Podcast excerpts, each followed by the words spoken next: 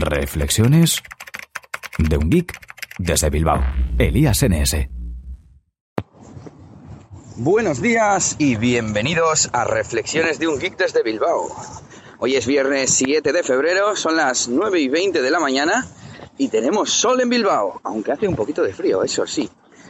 Bueno, pues ya estamos aquí con otro RGB Express mañanero.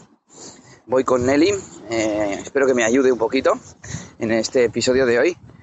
Y no voy a hablar de Telegram, ¿eh? ya he hablado lo suficiente.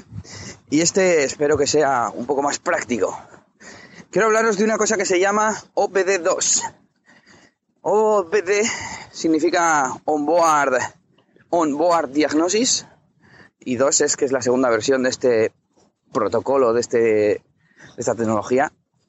Y es muy sencillo, es el conector que traen nuestros coches obligatoriamente por ley desde hace unos cuantos años y hace poco, en, un coche que tuvimos de sustitución, tuvimos que mirarlo eh, y un amigo, mi amigo Gaiska, que ya le conocéis, que es eh, el Manitas, el desmontacosas, pues también es experto en tema de, coches, de electrónica de coches, en su día modificaba centralitas y demás, y tenía pues el cable necesario y un programa de ordenador, eh, de estos viejunos rollo años 90, que te daba mogollón de datos sobre el vehículo a mí me fascinó aquello de, conectarte al mm, coche como si fuese el ordenador, porque al final cualquier cosa que lleve hardware, un microchip y no sé qué, pues es un pequeño ordenador, una calculadora, en cierto modo es un pequeño ordenador, un reloj Casio de estos de antes es un pequeño ordenador.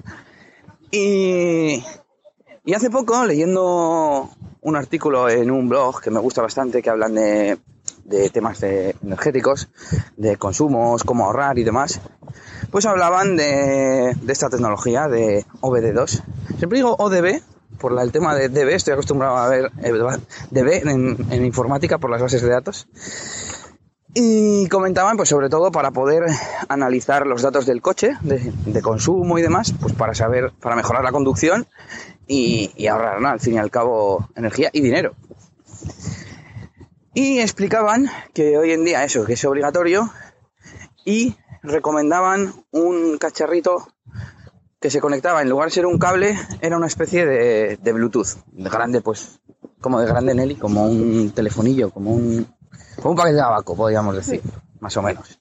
Entonces, lo conectas al, al conector que suele estar pues en la zona del salpicadero, por ejemplo en nuestro coche está bajo la izquierda, eh, pegado a, los pedales ¿Dónde está el tirador para abrir el capó delantero? Eso es.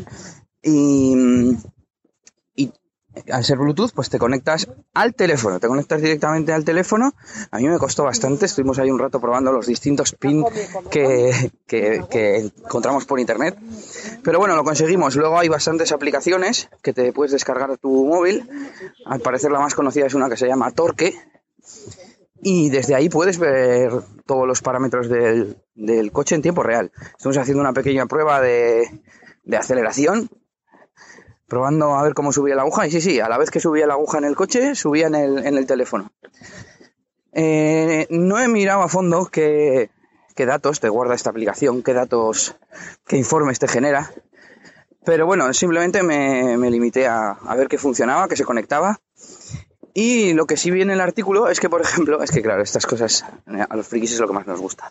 Lo que sí se puede hacer es eh, ponerlo en modo dashcam, en modo que lo pongas en el coche eh, con la cámara puesta hacia adelante y el propio programa te puede grabar un vídeo de lo que ve la cámara del, smartphone y superponerte en el dicho vídeo en la pantalla los medidores del, torque, del, del ODB2, OBD2. Y, ese, pues es chulo, ¿no? Decía mi amigo Gaiska, ya verás, ahora si tenemos un accidente nos van a decir, no, que diste tú primero, no. Mira, señor juez, eh, yo iba a 32,5 kilómetros por hora con una aceleración de tal, con una frenada de tal, y me quedé a X distancia. Bueno, la distancia no te la mide, pero bueno. Y nada, bueno, eh, espero investigar un poco más este tema, trastear un poco más con el, con el cacharrito. Eh, se llama ELM 327, 327 y me costó 7 euros y pico con gastos incluidos en, una página que se llama Banggood. banggood.com. Ya lo dejaré en la descripción del episodio. Y ya os contaré más cosas, pero bueno, yo creo que es un tema interesante, ah, tanto mm, desde el punto de vista energético como a cualquiera que le gusten los coches, pues para investigar un poco eh, la conducción, las revoluciones y todo este tema. Bueno, creo que también sirve para quitar los típicos errores que te lanza la centralita, que a nosotros últimamente nos lanza unos cuantos. Menos mal que tengo aquí a la secretaria. Cosa importante, que, que era una de las razones, de hecho, por las que lo compré, aparte por el tema de la curiosidad. Eh, puedes comprobar los errores de la centralita eh, y que te diga pues de qué son y se pueden resetear. Hay veces que te da un error y si lo has arreglado, el error no se quita. O simplemente quieres quitarlo hasta que lo vuelva a detectar o algún caso más. Si es un error falso, igual te lanza un chivato de rueda deshinchada, lo reseteas y si no vuelve a saltar es que la rueda no estaba pinchada realmente. Mira, que el sensor pincha. Claro. Vale. Bueno, y por último, eh, que estaba yo terminando de decir, pues por qué deberíamos, vamos, deberíamos, las cosas que te pueden hacer que lo compres, ¿no? Y, y, la que me ha hecho a mí es un poco pues el trastear, el investigar con el invento. Hay, me encanta eso de a ver si lo consigo, ¿no? Y, y, y, después conseguirlo. Es decir, me conecto por Bluetooth, me bajo la aplicación, anda, si me está dando los datos, me la voy a configurar para ti, para tan, hasta que dices, joder, tengo un panel en el teléfono que me dice el estado real del coche. Y eso es todo. Eh, espero que, que, os haya al menos saltado la curiosidad, como me pasó a mí.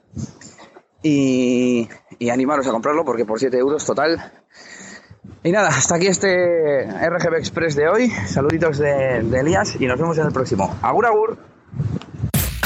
Esto ha sido todo por este capítulo. Pronto, Elías tendrá más cosas de las que hablaros en Reflexiones de un Geek desde Bilbao. Hasta la próxima. Y recuerda que puedes buscar a Elías Gómez en Google Plus o en Twitter, arroba ElíasNS.